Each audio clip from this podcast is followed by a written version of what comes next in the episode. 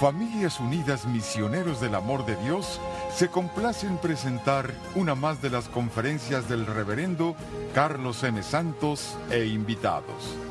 Dispónganse a participar y disfrutar de estos mensajes de crecimiento espiritual, formación humana y superación personal.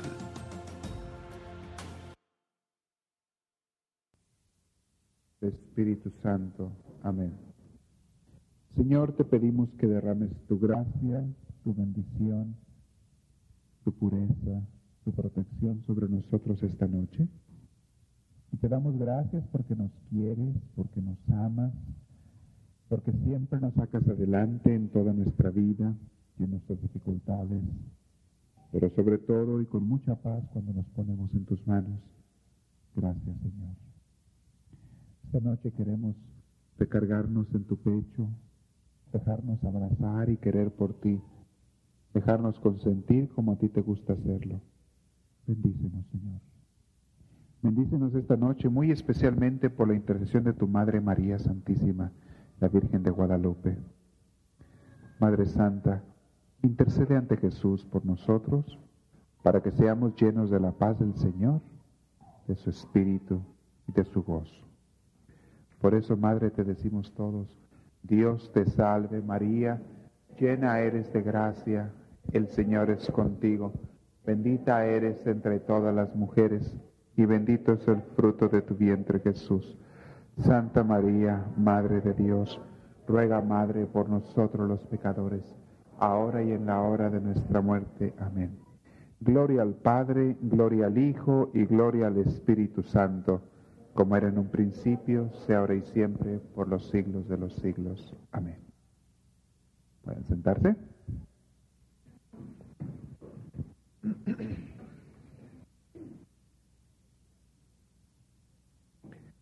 Buenas tardes a todos. ¿Ya se despertaron? Digo, ¿ya cenaron? ¿Sí? Eh, algunos todavía tienen cara de dormidos, nunca sabe uno. Este, ¿Están bien esta tarde? ¿Sí? Bendito sea Dios.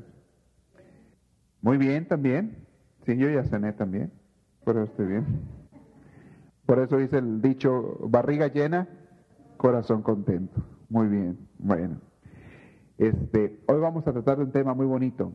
Y al igual que en todas las pláticas, no quiero que se queden con dudas al final. Por favor, hagan sus preguntas, dudas. Si les puedo responder a su pregunta inmediatamente, lo haré con gusto. Y si es algo que yo no sé, pues lo investigo, lo, pregunto y a la siguiente semana se los traigo. Es lo que siempre este, hacemos entonces. Entonces no quiero que se queden con dudas. De hecho, el tema de hoy es bastante interesante. Vamos a hablar sobre la Virgen de Guadalupe. Estamos tan cerca de su fiesta que, creo que es un tema muy propio para hablar de él esta noche. Pero antes de hablar de este tema, quiero leerles un cuento. ¿Parece bien?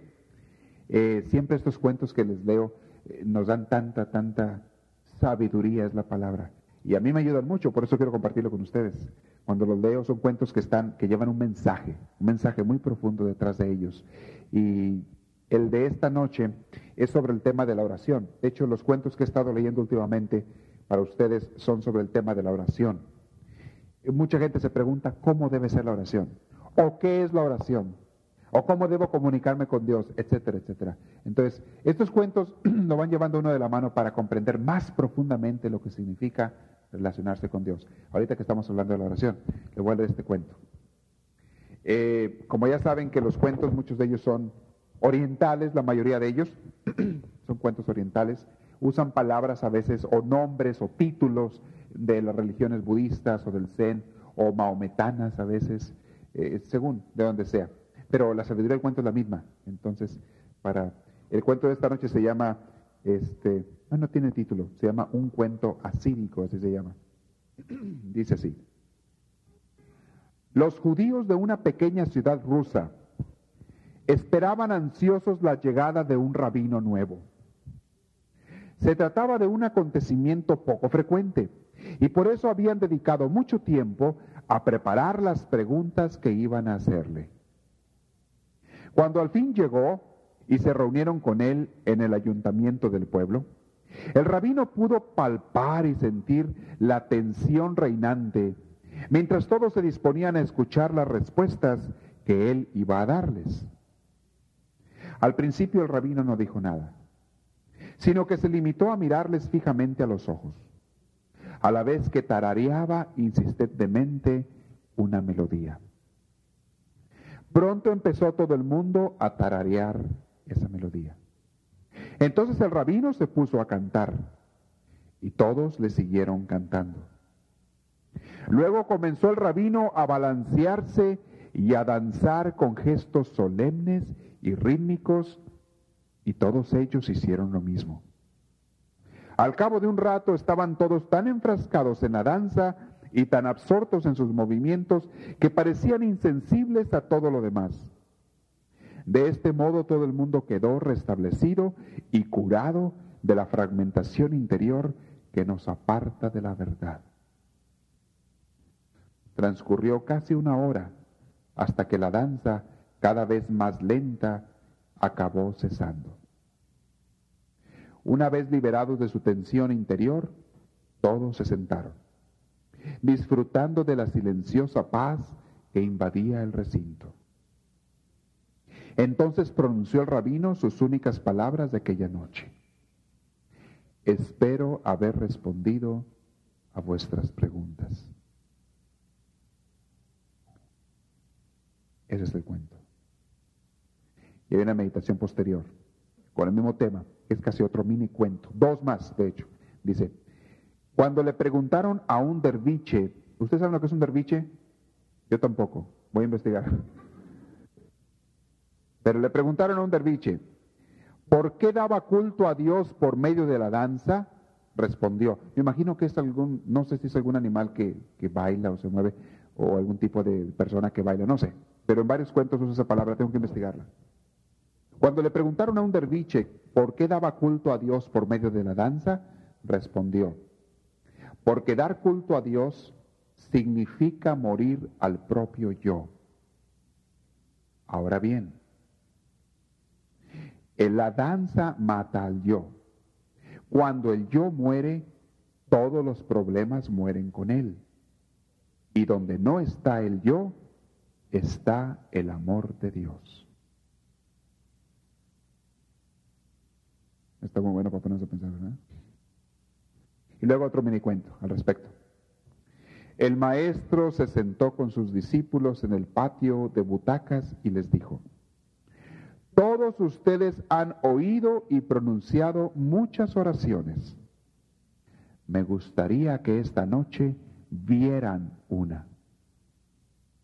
En aquel momento se alzó el telón y comenzó el ballet. Estos cuentos tiene uno que oírlos muchas veces, leerlos muchas veces, para poder captar toda la profundidad que hay en ese cuento. Pero el primero, el rabino que llega al pueblo. Eh, Saben, les hago un mal con explicarles el cuento, porque en primer lugar yo no lo entiendo completamente. Y en segundo lugar, cada quien saca una, una sabiduría diferente de esos cuentos. Cada quien, a cada quien Dios le da algo que le hace reflexionar, meditar y que le toca una fibra de su ser. Son cuentos muy profundos. Y, me pasa a mí, cuando lo vuelves a leer dentro de un mes o dentro de dos meses, te dice otra cosa el cuento. Y te da luz y te da sabiduría. Yo voy a compartir la luz que me ha dado para mí este día el cuento, pero no tiene que ser la luz para todos, ¿ok? Cada quien puede sacar una enseñanza diferente de este cuento.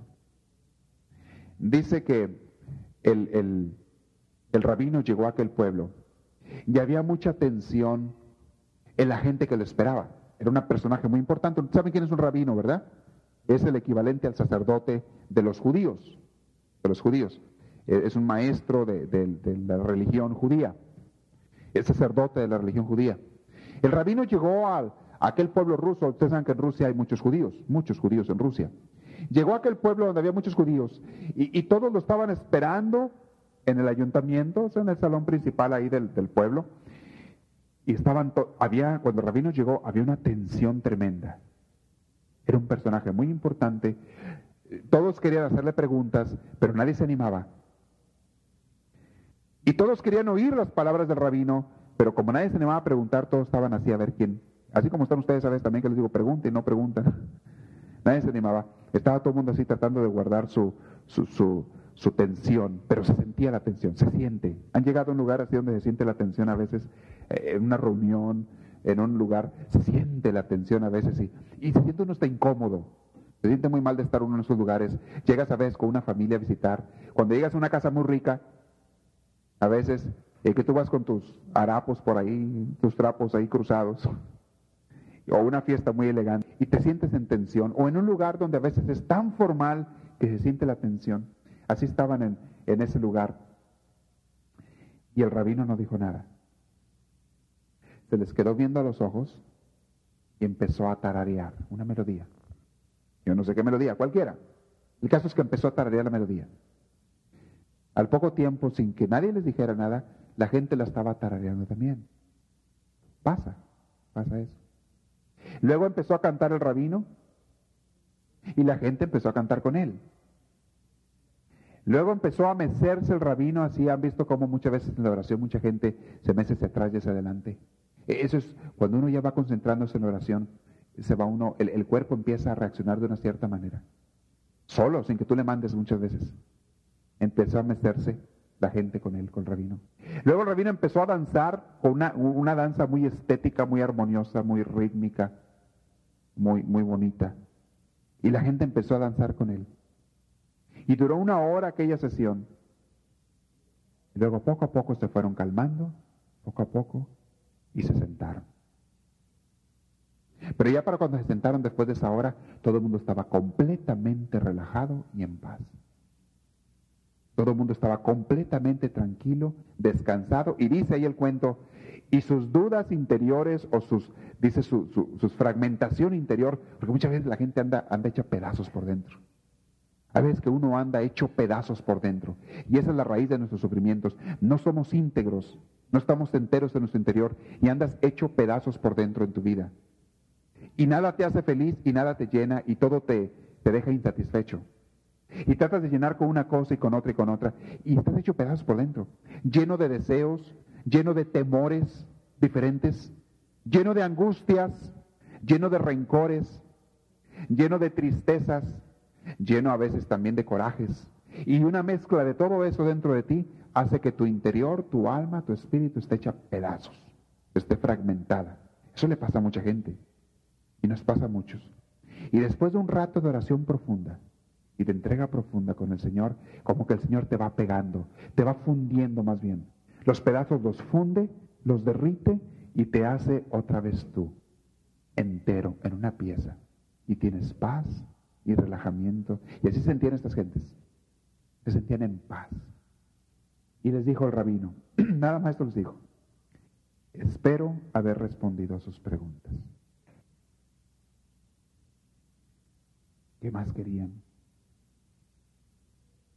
¿Qué más querían?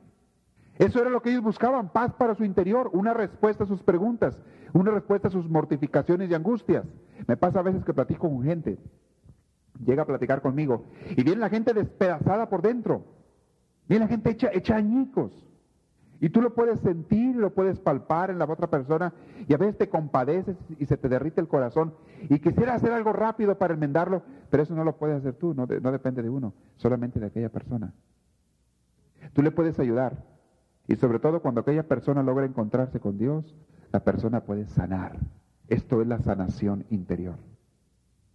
El viernes pasado tuvimos una misa de sanación. ¿Cuántos de ustedes fueron a la misa de sanación? Levanten la mano. Un buen número, muy bien.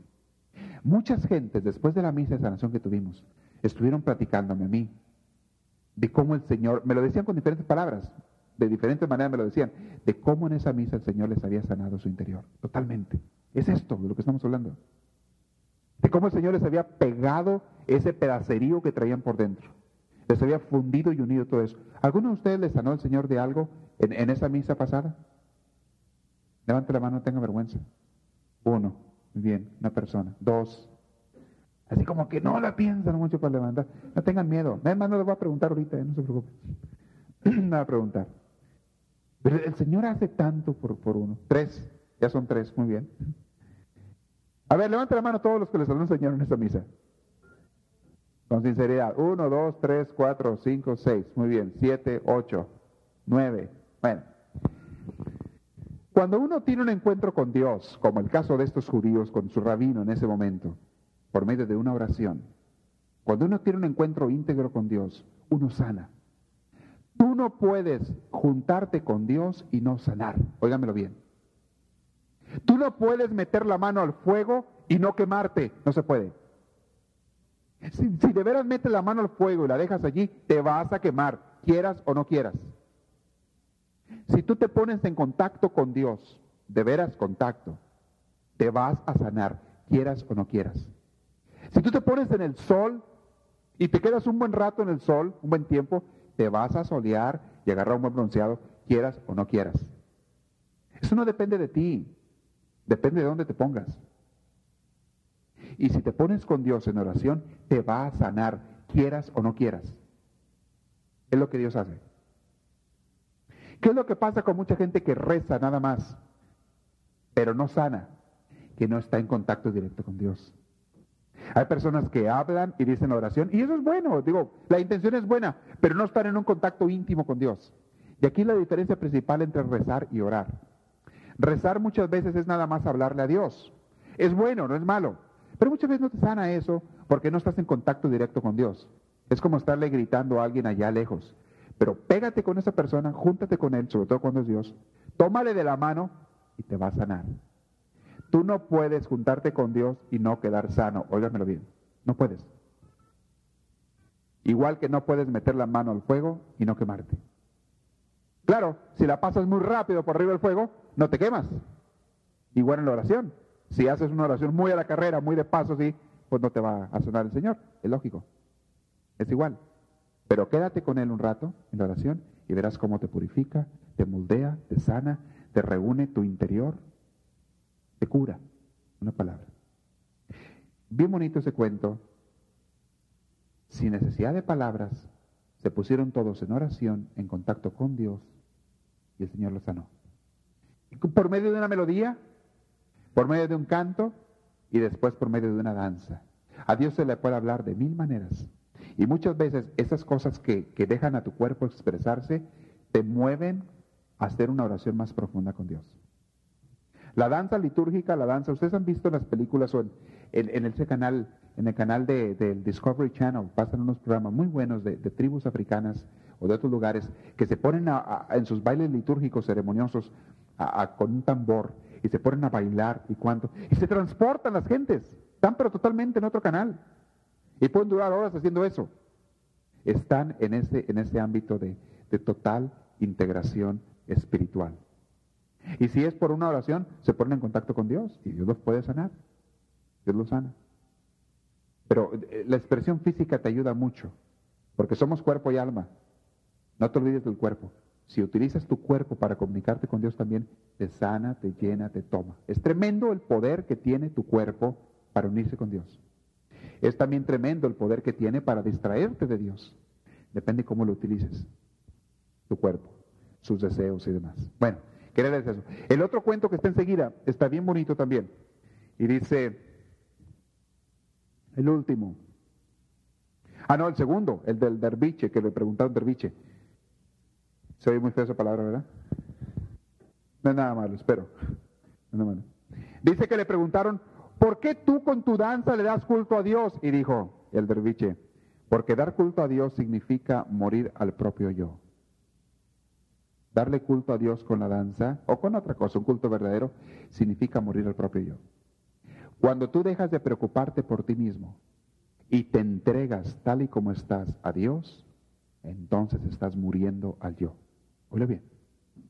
Cuando tu oración se vuelva una entrega total a Dios, mueres al yo. Ya no eres tú el centro. En todas nuestras relaciones y acciones siempre yo soy el centro, siempre nosotros somos el centro. En todo lo que tú haces, tú siempre eres el centro. Tú eres el centro de tu mundo, siempre. Eso lo hacemos todas las personas. Yo soy el centro de lo que yo haga o no haga, de lo que yo sienta o no sienta. Yo soy el centro. En tu vida tú eres el centro. Todo el mundo gira alrededor de ti. Esto es algo inconsciente muchas veces. Pero para todos nosotros el mundo gira alrededor de nosotros. Cuando tú logras matar al yo de esa manera, eliminar al yo, deshacerte de ti y entregarte a Dios, entonces logras ahí el contacto pleno con Dios. Y como dice aquí, la danza mata al yo. Cuando yo muere, y como decir la danza podemos decir la oración también. Cuando el yo muere, todos los problemas mueren con él. Es cierto. Si tú logras vencerte a ti mismo de ser el centro del mundo, si logras dejar de ser el centro del mundo, si logras, ya no hay problemas, porque los problemas están en ti. Tú tienes los problemas. Si logras vencerte a ti mismo, ya no hay problemas. Se acaban. Y si ya no existes tú, y yo, allí reina Dios, el amor de Dios. Dijo Jesús una vez en su evangelio, aquel que quiera seguirme, Óiganlo bien. Aquel que quiera seguirme. ¿Y cuál fue la primera condición? ¿Cuál es? Que se niegue a sí mismo, primero. Fíjense, y es muy interesante también lo otro, en otra parte dice que dejes todo lo que tienes. Pero aquí usa la palabra perfecta Dios. Que se niegue a sí mismo, eso significa negarse a sí mismo, olvidarte totalmente de ti. Totalmente. Ya no soy importante Dios, ya no soy importante yo, nada más Dios es importante. Ya no soy Dios yo. Porque inconscientemente nuestras acciones siempre son eso. Yo soy Dios. Todo el mundo gira alrededor de mí. Y todos mis planes van en beneficio mío. Todo lo que yo hago en la vida va en beneficio mío. Siempre así actuamos. Aunque diga que estoy trabajando por mi familia, en realidad estoy trabajando por mí. Porque a mí me hace feliz ver a mi familia feliz. ¿Por quién estoy trabajando? Por mí. Porque soy un buen marido, un buen padre, una buena madre, un buen hermano, porque me gusta que hablen bien de mí, porque me gusta yo quedar bien en una posición, o porque simple y sencillamente a mí me hace feliz ver a mis hijos felices. Siempre, siempre, siempre, en todo lo que hacemos, por lo general, salvo aquellas personas que llegan a negarse a sí mismos totalmente. Por lo general, todo lo que yo hago es en función de mí. Y todos mis planes son en favor de mí. Y si pienso en comprar una casa, estoy pensando en mí. Y a veces me excuso y digo, es que lo hago por mi familia. Pero fíjate la palabra que usaste, mi familia. Primero fue el mí y después fue familia. Lo hago por mi hijo. Lo hago por mi esposo. Lo hago por mi esposa. Primero va en mí. O sea, ¿quién estoy pensando yo? En mí. Siempre va primero en mí. Eso, no, aunque muchas veces se disfraza de amor, tiene mucho, mucho de egoísmo. La persona que logra vencer el mí, quitarse el mí y decir, Señor, tú eres el único que vas a reinar ahora, esa persona es libre. Un Francisco de Asís, que siempre lo vamos a utilizar como ejemplo, pero como él hay muchos, que dijo, ya no soy yo el que importa. Ya no me interesa nada para mí.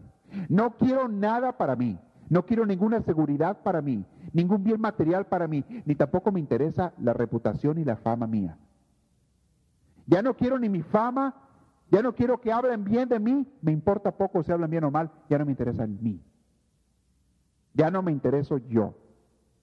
Ese día que Francisco dijo eso en aquella, en aquella plaza, en el centro de, de Asís, enfrente de la catedral de Asís, dijo eso y se despojó de sus ropas. Se quitó sus ropas ahí Francisco, porque dijo, ni esto quiero llevarme. Se quedó como lo mandó Diosito al mundo. Ahí se quedó, en medio de la plaza. Estaba haciendo un show ahí el amigo. Dijo, no quiero nada y me voy. Y así se fue. Allá por allá alguien le regaló un costal, un pedazo de trapo, lo que fuera, y ya se lo puso encima o él lo consiguió. Pero él no quiso nada para sí ya, ni para su cuerpo ni para él. Todo es ahora para Dios y la gloria del Señor. Ese día Francisco fue libre, totalmente libre. Ese día Dios bajó, lo llenó y pudo reinar en su corazón. Dios siempre estaba ahí con él, pero no reinaba Dios. No contaba Dios, contaba él. El día que él decidió despojarse de todo, empezó Dios a existir. A eso se refiere el cuento. Cuando logra morir el yo, entonces allí reina Dios. Y cuando reina Dios en mi vida, soy la persona más feliz y más libre del mundo. Cuando tú logras eliminarte al yo, ya nada te hace daño. Óiganlo bien, nada te hace daño. No te hacen daño las críticas, porque las críticas nos hacen daño cuando tengo una estatua, una imagen de mí muy elevada. Yo tengo una imagen de mí que quiero que se respete.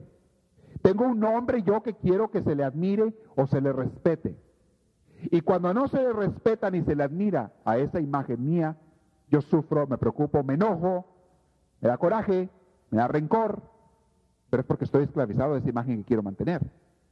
El día que tire la basura esa imagen y que diga, sabes que no me interesa mi imagen, no me interesa mi fama, no me interesa mi reputación ni lo que digan de mí. El día que logres decir eso, vas a ser la persona más libre y feliz del mundo. Porque ahora se digan lo que digan, ya no te hace daño, porque no tiene nada que hacerte daño.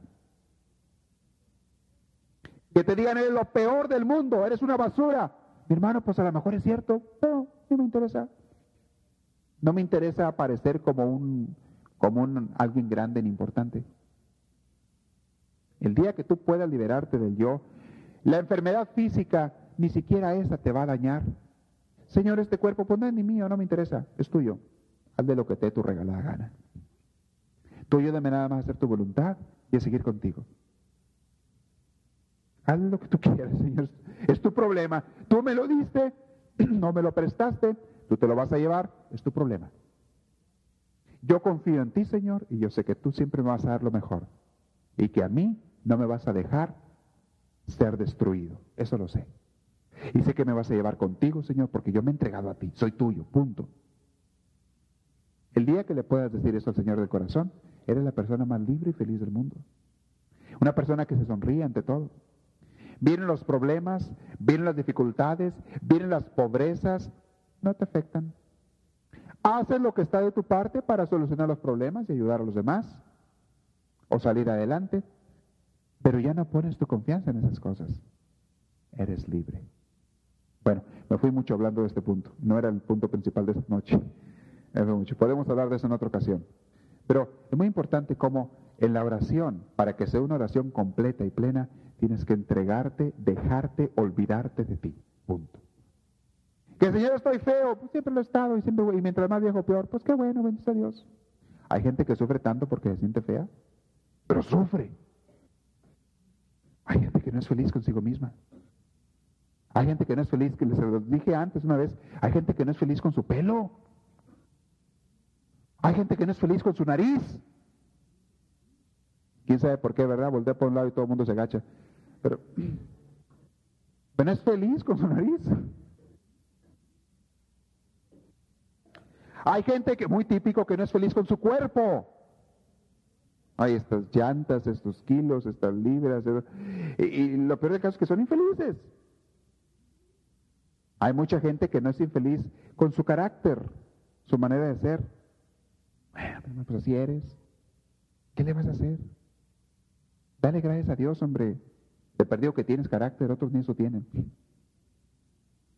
Dale gracias que tienes nariz, otros ni eso tienen.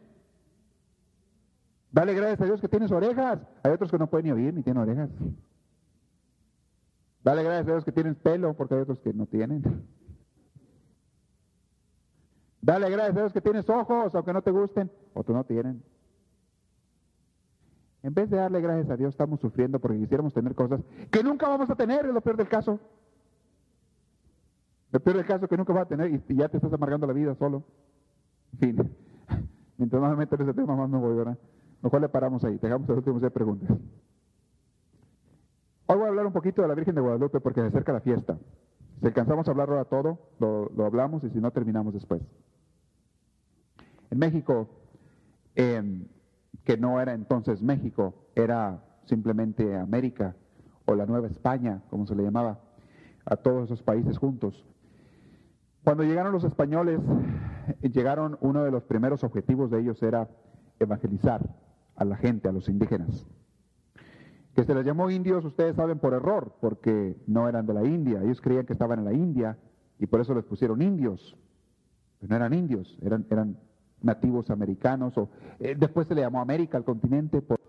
Él en camino rumbo a México, Juan Diego, a sus clases de catecismo, era un sábado creo, iba a sus clases de catecismo cuando la Virgen se le aparece en este cerro. Y la Virgen le dice una cosa, le habla muy tiernamente. Ustedes ven, leen esas escrituras que fueron escritas en, en náhuatl en aquellos primeros años, le, habla con una ternura la Virgen a Juan Diego. Le dice, Juan Dieguito, hijito mío, el más pequeño de mis hijos, así le dice. E, era una expresión de cariño entre ellos. El más pequeño entre los indígenas, el más pequeño de mis hijos. Quiero que vayas ante el obispo de México y le pidas que en este cerro se me haga un templo. Y se presenta con él. Le dice, yo soy María, la madre del verdadero Dios por quien se vive.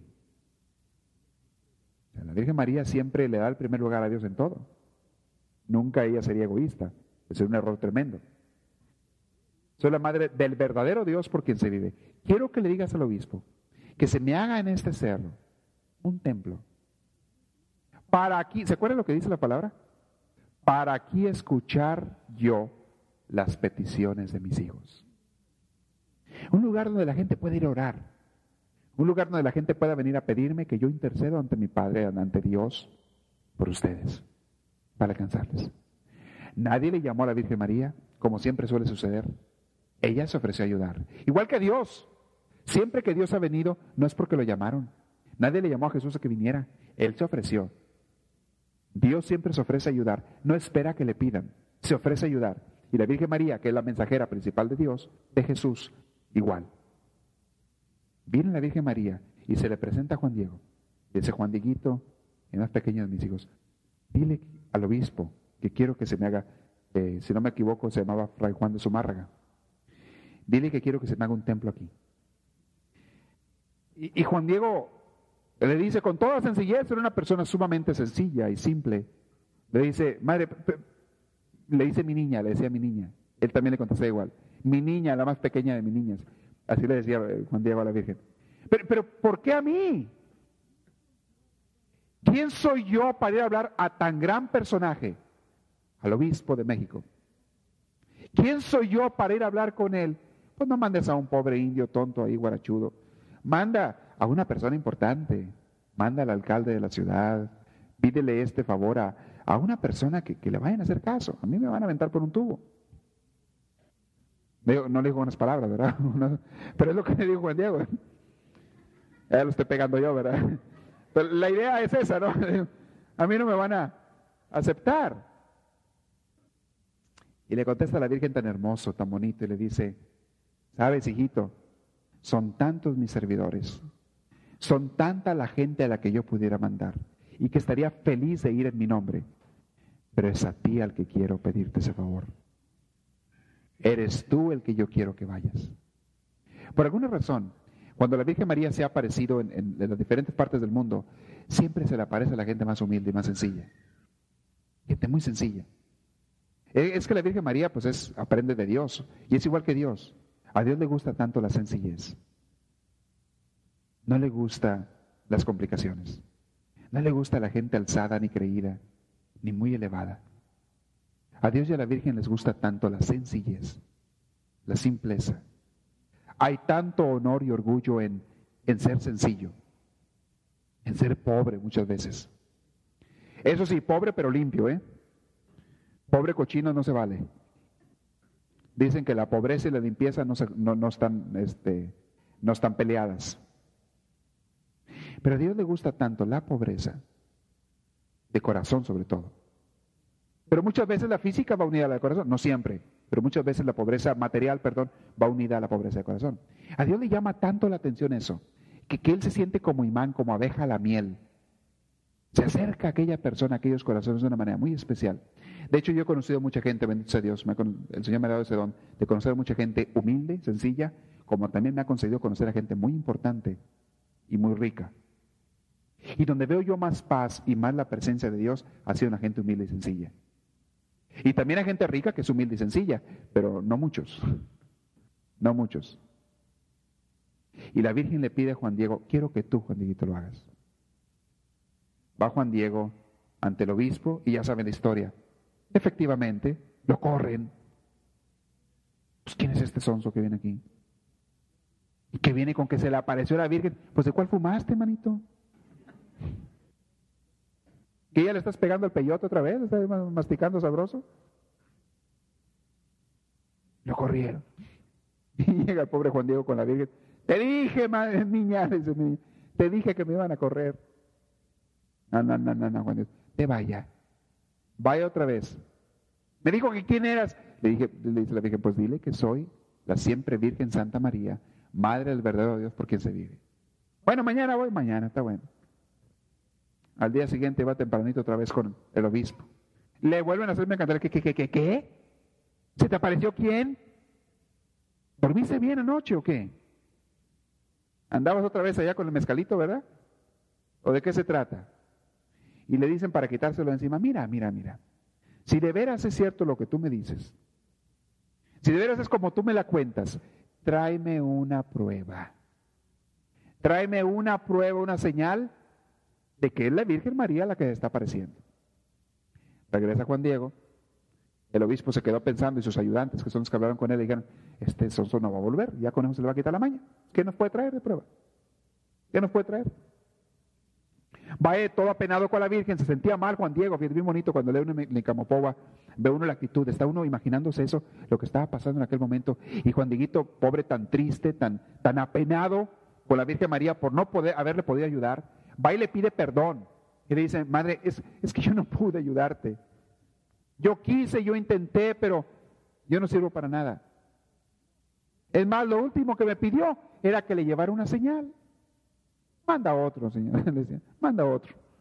Alguien que tenga un poquito más puesto y un hueso más alto. Yo no tengo nada. Yo sigo feliz acá con mis cosas sencillas y cuánto. Acuérdense que vivía con su tío. Lo único que sabemos de Juan Diego era que vivía con su tío eh, Bernardo, se llamaba, ¿no? Bernardino. Vivía con, su tío y le dice, yo, yo, yo no, manda a alguien más. Le, dije, le dice la Virgen María, no, no, no, Juan Dieguito. Ven mañana temprano y te voy a dar la señal para que se le diga al obispo. Ya cuando a Dios, cuando a la Virgen María se le meta algo en la cabeza, ni quien se los quite. Cuando ellos tienen algo en la cabeza, cuando Dios quiere algo para ti, siempre es algo bueno. Cuando Dios quiere algo para ti, así te pongas tú a patalear, a berrinchar y a hacer circo y medio, el Señor va a seguir terco. No te va a obligar, claro.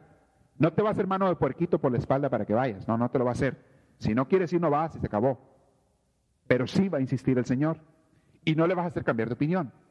Si el Señor te quiere que le sirvas para algo o en algún lugar o con alguien, te va a agarrar a como le dé la gana. No pienses ni esperes que cambie de opinión. Claro, si tú te niegas a servirle, Él te respeta y buscará otra persona. Pero si tú quieres cambiarle sus planes, no se los puedes cambiar con respecto a ti. Y Juan Diego dice, perfecto. Aquí aprendemos mucho para nosotros, ¿eh? De la relación con Dios y la relación con la Virgen María, con nuestra madre. Acuérdense que esa noche llega a su casa Juan Diego y su tío estaba muy enfermo, muy grave. Yo creo que esa noche no durmió. Al día siguiente su tío amaneció ya, ya en las últimas. Quizá era una persona ya anciana. Ya para morir su tío amanece malísimo y dice él, pues tengo que cumplir con, con la Virgen María, con, con mi niña. Pero primero está mi tío ahorita. Acabo con ella como quiera hago el favorcito, no hay problema, como quiera voy luego. Pero ahorita mi tío se me está petateando y antes de que se petate, dejé correr por el, por el médico, ¿verdad? Y, por, el, y por el, sacerdote para que lo venga a ver. Y ya luego, luego atiendo a la vida, se puede esperar, no tiene ninguna urgencia que le hagan el templo ya. No se lo van a hacer en dos días, como quiera. Déjame yo primero. Y entonces, muy astuto, Juan Diego, según él, la Virgen se le aparecía por un lado del cerro y se, y se va a México, tenía que ir a México por el doctor. Y dice, pero si pasa por aquí me va a pescar me pesca y me mandan y ya se, se amoló mi tío, ¿verdad? Se fregó mi tío. No, vamos a dar la vuelta por otro lado. Dijo, le saco la vuelta para que no me vea, me voy por el otro lado. Ese Juan Dieguito, ¿verdad? Abusado el amigo, ¿verdad? Y ya para sorpresita que se llevó, que le hablan por el otro lado del cerro, Juan Dieguito. ¿A dónde vas? Pobrecito, bendito sabe. Haber pegado el susto de la vida y el ingrato, ¿verdad? ya me pescaron en la movida, ¿verdad? ya me pescaron en la tranza. Él dice, no, no, no creas que se me olvidó, mi niña. No creas que se me olvidó ni creas que no lo quiero hacer. Simplemente que ahorita hay otra emergencia más grande. Y le dice la Virgen unas palabras tan hermosas que nunca se me van a olvidar a mí. y que en varias ocasiones en la oración la Virgen me las ha dicho a mí, sobre todo cuando, cuando he estado en, en una tristeza o en un problema muy grande. Hijito mío, le dice la Virgen a Juan Diego, hijito mío, sábete que es nada lo que te preocupa. ¿Qué no estás por ventura en mi regazo? ¿Qué no eres mi hijo tú? Es lo que María. ¿Qué no eres tú mi hijo y no estás por ventura en mi regazo, en mis brazos? ¿Qué te preocupa? ¿Qué le puede pasar al niño, al bebé, cuando está en los brazos de la madre? ¿Qué le puede pasar? ¿Qué va a permitir la madre que le pase al hijo? Y más cuando esa madre, la Virgen María, ¿qué va a dejar que te pase? Nada. Nada te puede pasar. Porque hasta la vida da ahí por defenderte y cuidarte y lo que sea. Pero no te pasa nada. Y le dice eso a la Virgen, no te preocupes, tú ve y haz lo que yo te estoy diciendo. Ve ahorita, no mañana. Y, la, confianza de Juan Diego tan bonita que le dice, lo que digas, madre, lo que digas, mi niña, tú dime, ¿qué hago? Se ven. Ven acá donde te me estaba apareciendo, te me hagas el pato. Allá donde estábamos quedando, por el otro lado del cerro, ven acá. Sube al cerro. Y va por allá. Y, Juan Diego cargaba, una tilma, como todos los indígenas de esa, de esa época. Se tapaban el frío, un poquito, con una especie de manta hecha de un de isle para que se entiendan de qué es el material, si ustedes han visto los costales de isle que se usan para el frijol o para el trigo o para el maíz, ¿los han visto? Eso es el material hecho de, hecho de, de, maguey, en este caso. Igual, hagan de cuenta de un costal. La gente pues, no tenían algodón para hacerse telas de algodón, los indígenas muchas veces. No podían, eso eran telas caras. No tenían pieles porque ya ni animales había. Ya se los habían acabado a lo mejor, no sé. Como ahorita no hay animales, en el sur de México no hay ningún animal. Bueno, aparte de toda la gente que hay, yo me refiero, digo, no, la gente, seres vivos, animales racionales. A mí me, impactó mucho, estuve viviendo en Jalisco un año, allá en las sierras de Jalisco. Estuve en, Tapalpa, en el seminario. No había un pájaro ingrato, unas sierras hermosísimas de pinos, llenas de pinos. No había un animal. No había un conejo, no había una liebre, no había ni una víbora. Había lacranes, eso sí. Había lacranes y una que otra víbora. No había un venado, y esas eran tierras de animales, de muchos animales. La gente se los acabó. Se los permenó toda la gente. Entonces, también los dije no tenían mucho para pieles ni más, no podían cazar mucho, en fin. Este, ya en ese entonces, cuando los, cuando los españoles estaban aquí, porque ya les pusieron a hacer otros trabajos. Pero ellos hacían esto de, de, maguey, se hacían estas, estos costales y con eso se tapaban y con eso también cargaban la leña. Acuérdense que no había estufas de gas, ni había electricidad. Era pura leñita para la lumbre, para cocinar, para usarse la noche, para todo. Agarraban leña y se la ponían, la leña te la pones en los brazos, te raspa los brazos bien feo, pero la pones sobre ese manto, lo tomaban el manto encima de sus brazos, echaban la leña y ahí cargaban la leña, iban a la casa, o lo que cargaran, mandado, lo que fuera, ahí lo cargaban. No había muchas bolsas tampoco, ni redes, ni carritos de supermercado en aquel entonces, no había nada de eso. Entonces ahí cargaban ellos su mandado y llegaban a la casa. Y allí le pide la Virgen que ponga ese, ese manto y ahí le pone unas rosas de Castilla. Y si ustedes se acuerdan, era en invierno. Y en invierno en aquel entonces no se daban rosas y menos de Castilla. Y más en esa época. Entonces Juan Diego, ¿usted está la señal? Pues perfecto. Va Juan Diego directo con el obispo y sabemos la historia. Cuando le enseña las rosas al obispo, ¿cuál fue la sorpresa del obispo? Que no eran tanto las rosas la señal, sino la Virgen que estaba pintada en la tilma de Juan Diego. Aparte las rosas que no había en ese tiempo. Pero la Virgen estaba pintada en esa tilma de Ixtle, de costal, de Juan Diego. Y quedó esa tilma hasta la fecha. Tiene ya, va para 500 años. En la Basílica de Guadalupe está allí. Las maravillas de esa tilma. Nunca, dijo el Papa León III el siglo pasado, la Virgen María nunca ha hecho con otro país, ni con otra nación, ni con otra gente, lo que hizo por México. De dejarle ella misma su imagen grabada. Y dicen en las poesías sobre esa aparición de la Virgen de Guadalupe, es con el mismo pincel de Dios que está hecha la imagen de la Virgen de Guadalupe. Cuando tenemos una imagen de la Virgen de Lourdes, de Fátima, de todo lo que sea, siempre son pinturas o estatuas hechas por manos humanos, por manos de, humanos, basados en los relatos de los que se le apareció de los niños o de las personas que la vieron, ellos le dijeron, esa silla ya anda vestida así, ya y ellos la pintan y, o, la esculpen Y, ya tenemos una imagen de la Virgen de Lourdes de Fátima y muy bonito y todo. Pero esta nadie la pintó ni la esculpió. Fue el mismo Dios el que pintó a su madre en esa imagen. Esta tilma, ¿cuántos de ustedes han ido a la Basílica de Guadalupe? Levanten la mano. Bastantes, ¿eh? Qué bueno, qué bueno. Los que no han ido, hagan la lucha por ir antes de que se mueran, ¿eh? Háganlo ya. Hagan el plan de ir por lo menos una vez antes de que se mueran. Es una cosa hermosa que vale la pena ver esa tilma. Y les voy a explicar un poquito sobre esta tilma. Voy a explicar algo. Estoy viendo si esta es una fotografía auténtica, porque hay unas que son pinturas de la Virgen de Guadalupe, es una fotografía auténtica. Esto es una foto auténtica y de tamaño natural de la Virgen de Guadalupe, esa que tenemos aquí al frente. Está siempre ahí atrás, para los que no la hayan visto. Allá está colgada en la pared siempre atrás. Hay unos que ni se habían dado cuenta, pero ahorita nos trajimos acá para que la vean. Este, esta imagen de la Virgen de Guadalupe es una foto auténtica de ello. Se han hecho estudios, el último fue en los 70, lo hizo la NASA, sobre esa pintura, a ver qué tiene, y no pudieron entender ellos cómo está hecha esa pintura. Porque no hay rastros de brocha, no hay rastros de químicas de pintura, no hay nada. Dicen ellos, parece como si la imagen hubiera sido aventada sobre la tela y que haya quedado pintada allí en la tela. La tela es de ese color, pero no hay pintura. No hay brochazos. En toda pintura hay brochazos. Si tú te fijas con una lupa en cualquier pintura hecha por mano humana, ves los, pelitos de la brocha que pasaron por ahí. O, si, es, si es un dibujo, ves el, lineamiento del lápiz o, o de la pluma, lo que sea. En esta no hay pintura. No hay. Es una cosa así tremenda de, de, admirarse. Número dos, entre muchos de los milagros de esta imagen de Guadalupe, Está hecho en un material que es lo peor que pudiera escoger un pintor para hacer una pintura. En un costal de isle. En ese material no se puede pintar. Punto. Traten de pintar en un costal ustedes. No se puede. Si tú vas a pintar, un pintor va a hacer una pintura, lo hace mínimo en una manta, en un óleo, o hasta en una pared, un fresco o en otra cosa, pero no en un costal. Milagro número tres, y pues hay miles milagros.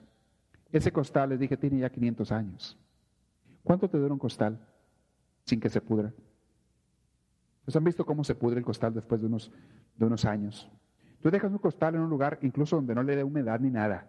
Después de unos años se empieza a deshacer. ¿Han visto cómo se deshace de ese polvo? Empieza a darle agujeros. Se deshace. Este costal tiene 500 años ya casi y no se ha deshecho nada. Otro milagro por muchos siglos, por los primeros siglos de la iglesia, lo tuvieron al frente de la iglesia, porque era una iglesia no la que está ahora, era una iglesia más antigua, al frente de la iglesia, donde todo el mundo iba. ¿Y qué hace la gente cuando se arriba una imagen sagrada? ¿Qué hacen? A ver, ¿qué hacen ustedes? Se las ponen un tantito a la mano de volar y llegan y tocar, tallarle, ¿no es cierto? Y luego persinarse, se persina la gente, le toca. ¿Qué pasa con una imagen que tú le tocas y le tocas y le tocas? Se borra, se rompe, hasta el acero se desgasta con las manos humanas de tocarle. En la Basílica de San Pedro en Roma, ¿han ido ustedes a la Basílica de San Pedro en Roma? El próximo mes que vayan, se fijan. El próximo fin de semana que vayan para allá, se fijan. Hay una estatua de San Pedro de fierro, de fierro, óiganlo bien, de hierro, una estatua de San Pedro, de tamaño natural, en la Basílica de San Pedro, donde entras tú, más o menos a mediados de la Basílica, a tu lado derecho, está una estatua. Si quieren el próximo fin de semana los llevo.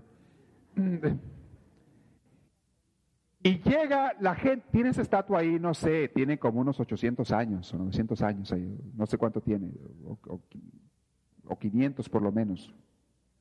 Pero tanta gente que va, llegan y le tocan los pies al San Pedro. Ya no tiene dedos es de fierro. Los iba a decir la pata. El pie, el pie de San Pedro está liso.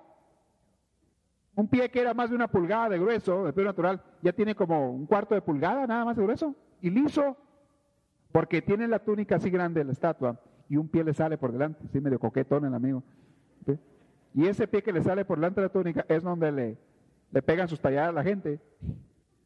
Ya no tiene pie. Y es de fierro. Ahora imagínense esta pobre imagen que todo el mundo le pegó sus talladas y, no tiene nada. Aparte ustedes saben que intentaron bombardearla hace unos 80 años. le pusieron una bomba abajo, quisieron destruir y no le hizo nada la bomba. Destruyó cosas de fierro y de metal que había a los lados. Un Cristo de fierro que estaba a un lado lo dobló y le hizo pedazos la bomba. Pedazos del altar y cuánto. Y la Virgen no le hizo nada.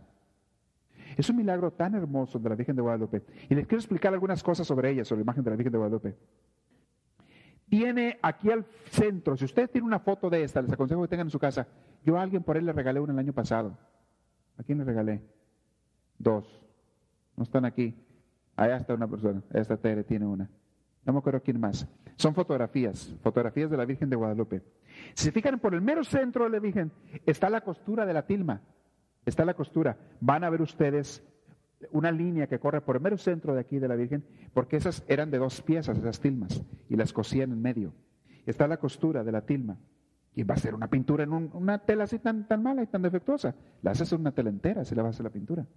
Y segundo, entre otras cosas, se fijan en la fotografía, aquí en esta está media retocada esta, pero aquí al lado, al lado derecho de nosotros, superior derecho de la fotografía, hay unas manchas. La tilma tiene, le pusieron por muchos años un marco de plata. Le pusieron un marco de plata. ¿Y la plata qué le pasa con el tiempo? Se hace negra, ¿verdad? Así como la conciencia de usted, digo, las conciencias de... Se hace negra la plata. Entonces tiene que limpiar con, con ácidos. Y limpiando la imagen con ácidos, perdón, el marco de la, de la, imagen con ácidos hace como unos 150 años, 200 años. El amigo que estaba ahí estaba medio chambón, o estaba visco, yo no sé qué tenía. Se le tira el ácido, estando aquí arriba, y cae sobre la tilma el ácido. Y alcanzó a manchar la, tilma, pero no la quemó, ni la rompió, ni se hizo nada a la imagen. Le pusieron, hay cosas que le añadieron la gente por devoción a la Virgen.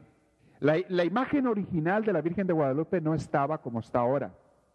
El general sí, la mayoría sí, pero los rayos son añadidos. Le pusieron rayos de oro. Y por eso están todos descarapelados. Porque le pusieron hoja de oro y se le ha ido cayendo con el tiempo, con el correr de muchos años. Pues no se pega esa tilma, ese material tan burdo. Están descarapelados los rayos de oro. Le pintaron también las estrellitas y los filamentos dorados del manto, se los pintaron. El ángel parece que también es pintado. Y la luna también. Y la luna se la pusieron. ¿Sabe por qué está negra la luna? Porque se la cubrieron de plata, para que se viera muy bonita. Pues sí, pero la plata se hace negra con el tiempo. Y allá no la pueden limpiar, está sobre la tela. La plata le pusieron aquí, la luna quedó negra. ¿Sí? Pero tiene unos detalles muy interesantes la, la imagen de la Virgen de Guadalupe. Tiene un cinto en el estómago, una especie de listón en el estómago de la Virgen de Guadalupe, que está negro. Y eso es el listón que se ponían las indias cuando estaban embarazadas. Se ponían un listón negro cuando estaban en el estómago, cuando estaban embarazadas. La Virgen de Guadalupe, como se apareció, está embarazada. Está esperando al niño. Es como desapareció. Es la única lugar donde se ha aparecido ella está embarazada. Esperando a Jesús, la niña. Así se apareció ella. Eh, tiene muchos otros detalles, muchos otros detalles. Ustedes saben que últimamente, en, hace unos 20 años, descubrieron en la pupila de la Virgen de Guadalupe, descubrieron Juan Diego ahí está. Está la imagen de Juan Diego.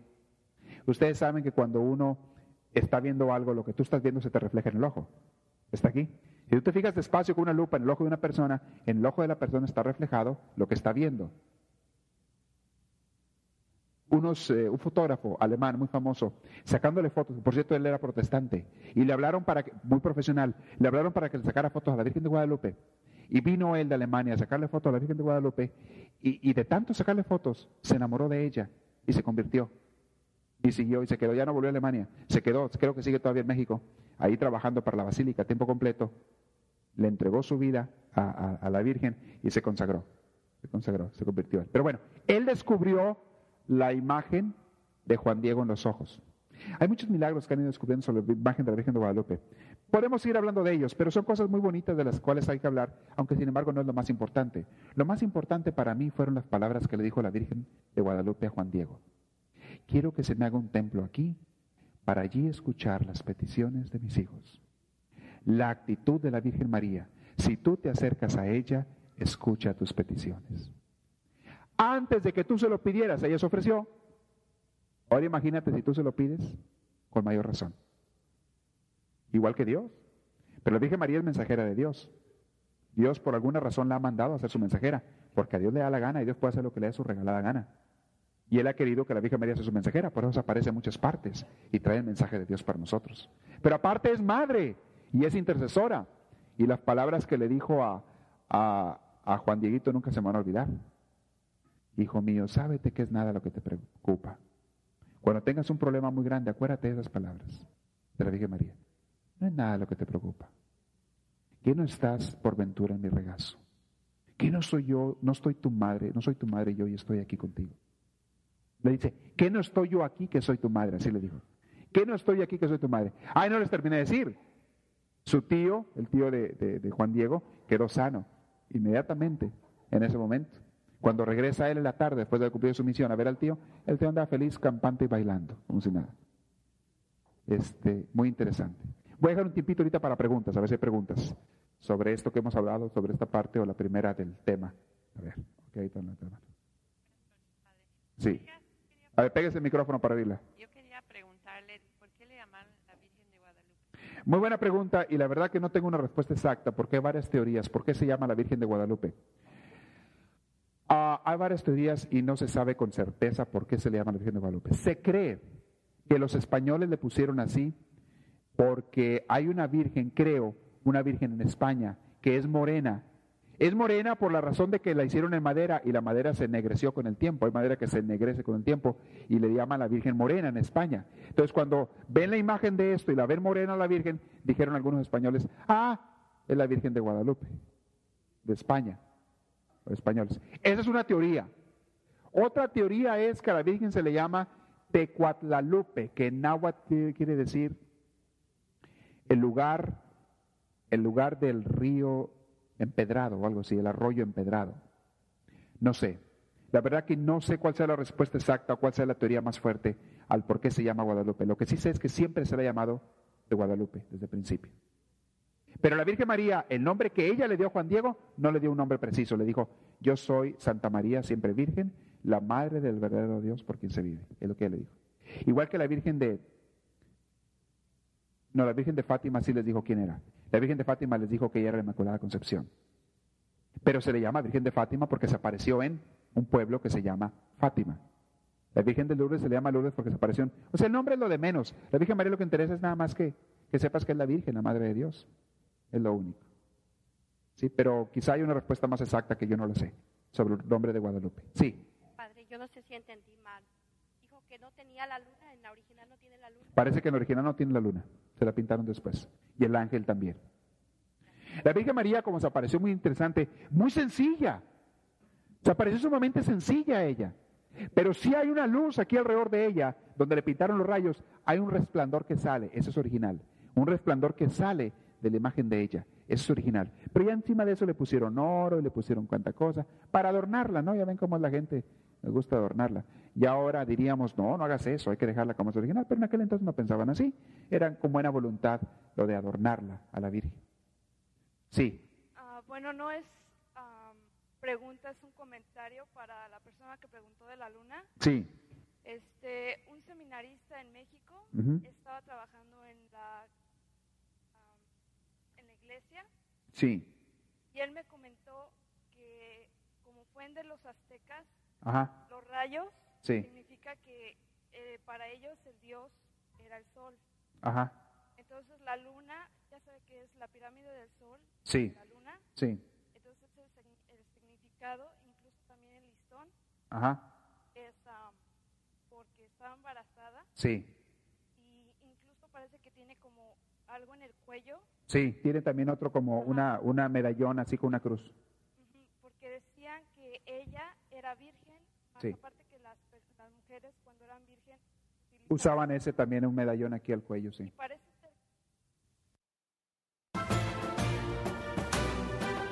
Esperamos que esta reflexión les haya fortalecido en su progreso y crecimiento, tanto humano como espiritual.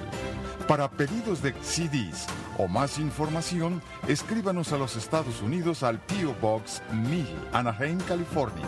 Código postal 92815. Que Dios les bendiga y les conceda una vida llena de su gracia, su espíritu, su gozo y su paz.